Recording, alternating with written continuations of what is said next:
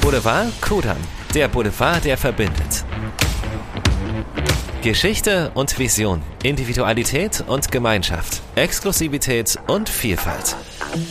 Um das international bekannte Shoppingquartier ranken sich unzählige Geschichten. Einige davon erzählen Ihnen die Menschen vor Ort im Boulevard Kudam Podcast und geben dem Ort der Orte ein neues Gesicht. Inspirierend, prachtvoll, offen. Heute möchte ich Sie einladen, Graffiti-Kultur am Kudamm und Tauenziehen zu erleben. Und falls Sie jetzt meinen, das passt nicht, dann lassen Sie sich überraschen. Meine heutige Gäste sind Roland Priava und Romy Schubert. Roland Priava führt das Unternehmen Urban Cargo und ist privat in der Welt der Street und Urban Contemporary Arts viel unterwegs. Romy Schubert ist die Geschäftsführerin des BIT Kudam Tauenziehen und setzt seit 2018 die Maßnahmen um, die den Kudam und den Tauenziehen schöner und gepflegter machen sollen. Lieber Roland, liebe Romy, herzlich willkommen. Ähm, ich finde es schön, dass wir uns hier heute zusammenfinden bei diesem ganz wunderbaren Wetter. Ja, der Kudamm ist eine Flanier- und eine Shoppingmeile und bei Berlinern und Touristen bekannt und natürlich auch sehr beliebt. Auch hier kämpfen wir natürlich mit Rückgang der Frequenzen. Das war auch schon vor der Corona-Pandemie so, aber es hat natürlich auch gezeigt, dass ähm, Shoppingangebote alleine nicht ausreichen. Romy, es ist ja ein bisschen deine Aufgabe, da entgegenzusteuern. Kannst du da ein bisschen erzählen, was da so alles geplant ist? Der Kudamm und die Tauentzienstraße sind ja prädestiniert zum Shoppen gehen, zum Flanieren und äh, wir haben aber gemerkt über die Jahre und äh, befeuert natürlich durch die Digitalisierung und insbesondere auch durch die letzten zwei Jahre Pandemie, dass wir mehr anbieten müssen als Einzelhandel. Es braucht ähm, Anlässe, es braucht Erlebnisse, es braucht natürlich eine Erreichbarkeit. Äh, Service äh, ist ein ganz großes Thema. Im Internet kann ich halt 24 Stunden, sieben Tage die Woche einkaufen und da müssen wir halt gegensteuern. Und das erreichen wir natürlich durch Serviceangebote, durch neue Anreize, die wir schaffen. Und ähm, wir haben da auch ziemlich viel, ähm, sage ich mal, Inhalte schon im Vorgänger-Podcast eingebracht. Und heute sind wir hier und deshalb übergebe ich jetzt gleich mal an Roland, weil Roland hat uns da unterstützt. Ja, wir haben die Artbild Mile unter dem äh, Motto Orville Road, uh, The Passion of Graffiti, das ist 50 Jahre Graffiti, die wir auf dem Kurfürstendamm und dem Townziehen zeigen. Da möchte ich mich an dieser Stelle recht, recht herzlich beim Boulevard Kudam, beim BID bedanken, die es erst für uns überhaupt ermöglicht haben, dass so viele Künstler aus äh, fünf verschiedenen Städten, aus äh, fünf Dekaden Graffiti dort ihre Werke zeigen konnten und neue Werke gestalten konnten. Auch vielen Dank an die Eigentümer, vielen Dank an die gesamten Leute, die das BIT organisieren.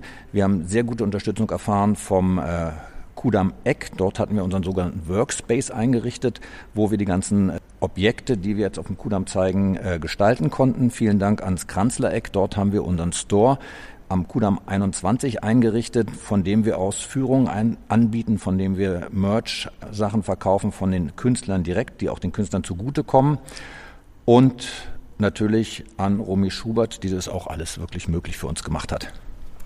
Ja, allein an der Aufzählung kann man ja schon sehen, dass das ein sehr großes Rad ist, was da gedreht wurde. Es ist ja auch nach wie vor äh, nicht einfach im öffentlichen Raum so eine Ausstellung zu realisieren. Ähm, es sind eine Menge Player und es sind vor allem eine ganze Menge an Genehmigungen einzuholen. Also umso beachtlicher, Romy, in welcher kurzer Zeit das überhaupt stattgefunden hat. Aber ähm, wenn wir mal kurz auf den Inhalt eingehen. Was, was, was sehe ich denn und vor allem, wie lang kann ich es sehen? Weil du es schon angesprochen hast, natürlich das Bezirksamt hat uns in dem Genehmigungsverfahren hier auch stark unterstützt, sonst hätten wir es gar nicht so in der Kürze der Zeit äh, hinbekommen. Auch da vielen Dank.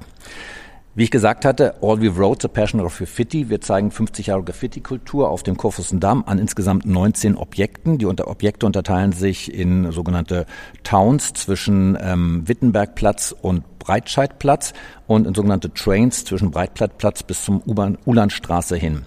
Die Trains sind aus vier verschiedenen Städten. Das ist einmal Berlin mit der S-Bahn, mit der U-Bahn.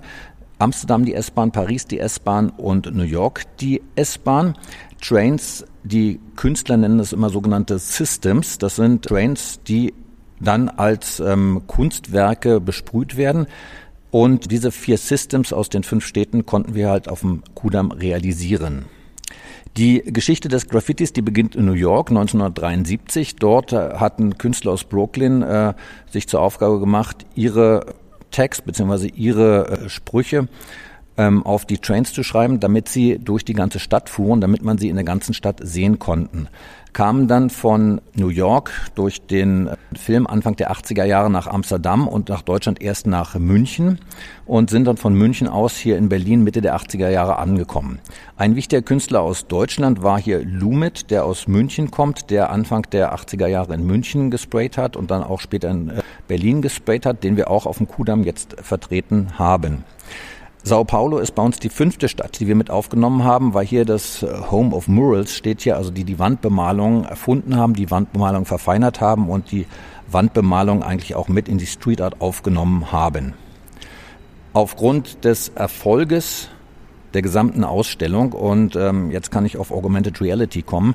Wir haben in der Ausstellung jeweils so QR-Code angebracht, in dem man sich eine App runterladen kann. Und wenn man die auf die Kunstwerke hält, dann bekommt man von jedem Künstler ein Statement oder eine Aktion als kleinen Film zu sehen. Und da haben wir inzwischen schon über 2700 Downloads von diesem von dieser App. Und das zeigt eigentlich den Erfolg, den wir hier hatten. Und Sie sind gerne eingeladen, sich auch das mal direkt vor Ort anzusehen. Roland, du hast ja mehrere Funktionen oder mehrere Aufgaben, ähm, aber wenn ich jetzt mal sozusagen auf deinen äh, Unternehmen, also das du verantwortest, Urban Cargo ähm, eingehe. Das spielt ja eine, ja eine wesentliche Rolle auch für den Handel hier in der City West. Was genau macht ihr denn da? Wir liefern nachhaltig in der City West aus und zwar von im ähm, Norden aus in äh, Moabit, teilweise noch Mitte, also Wedding, frühere Wedding als Einzelbezirk, dann Süden bis nach Schöneberg und nach Tempelhof und natürlich hier in der City West Charlottenburg-Wilmersdorf. Dort haben wir sogenannte Hubs, das sind Verteilstationen, die von uns morgens, die nicht von uns, die morgens beliefert werden und von denen wir dann aus Bio-Lebensmittel an Endverbraucher und Endverbraucherinnen liefern, die von regionalen Bauern aus der Region kommen. Coole Sache. So, ich muss ja immer so eine generalistische Frage stellen. Ähm, was was wünschst du dir oder was ist für dich eine lebenswerte City West?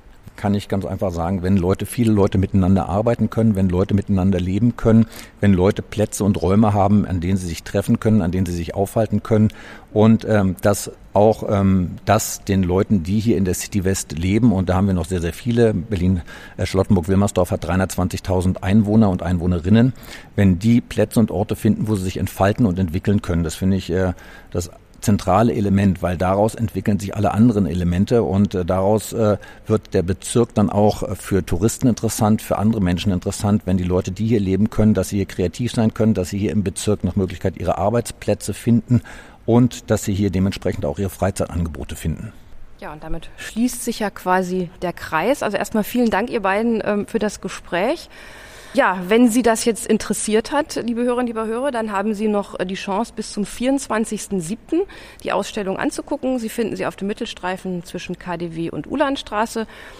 Ich finde das eine super coole und auch sehr mutige äh, Idee. Also Graffiti im Mount Kudam, das verbindet man ja erstmal nicht sozusagen automatisch, aber ja, es sieht sehr toll aus. Wir haben es gerade gehört, es wird gut angenommen. Also insofern verpassen Sie auf jeden Fall etwas, wenn Sie da nicht hingehen. Ja, und dann sind wir auch schon wieder am Ende unseres Podcasts angelangt. Wenn es Ihnen gefallen hat, dann abonnieren Sie uns und schalten Sie gerne wieder ein. Die nächste Ausgabe wird im September sein.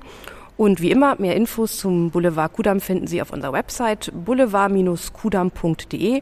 Und damit verabschiede ich mich für heute. Bis zum nächsten Mal in der City West und einen schönen Sommer.